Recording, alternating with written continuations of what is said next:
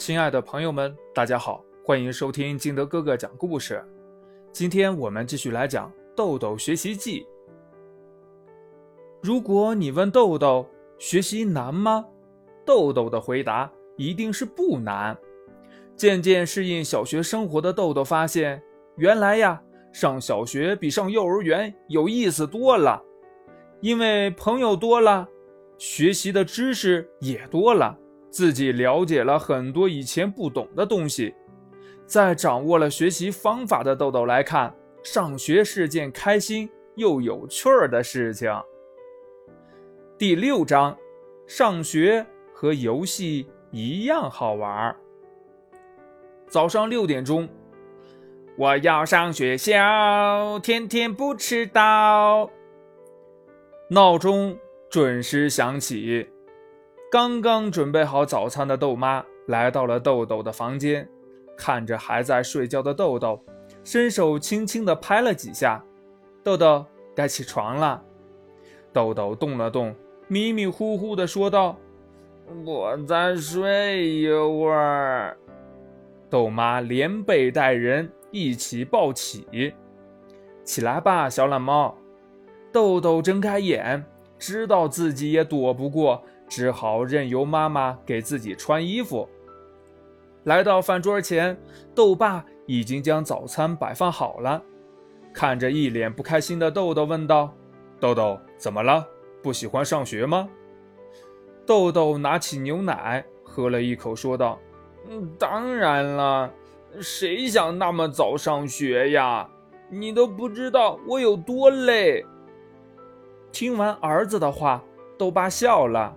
呵呵，爸爸知道。豆豆带着期盼的眼光看着豆爸，然而豆爸却并没有如豆豆所想的继续谈这个话题，而是话锋一转，说道：“其实呀，上学和游戏一样，都是件好玩的事情。”豆豆放下杯子，瞪着眼睛说道。嗯，爸爸骗人，上学一点意思也没有，还是游戏更好玩一些。豆爸听了这些话，并不生气，说道：“游戏之所以好玩，是因为每过一关都有成就感。学习也是一样的，当你征服了一道难题的时候，是不是也感到很骄傲呢？”豆豆想了想，兴奋地说道。嗯，爸爸，你说的有道理呀。嗯，豆豆以后要像玩游戏一样攻破学习中的难题。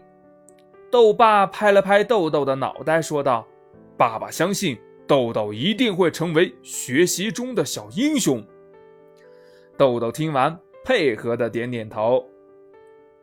这爱玩呀，是孩子的天性；不爱上学，也是很多孩子的共性。学校里有各种各样的规章制度，让孩子有种被束缚的感觉；但是在游戏当中，孩子呢则会产生一种自我掌控的满足感。因此呢，孩子在上学与游戏之间偏于后者。有些家长将孩子的这种行为定为不务正业，其实呀，这是对孩子的一种误解。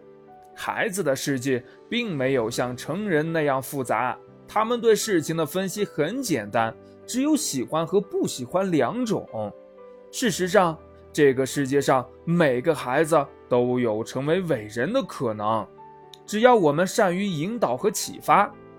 因此呀，家长要通过各种方法，让孩子在学习中找到存在感和价值，唯有如此。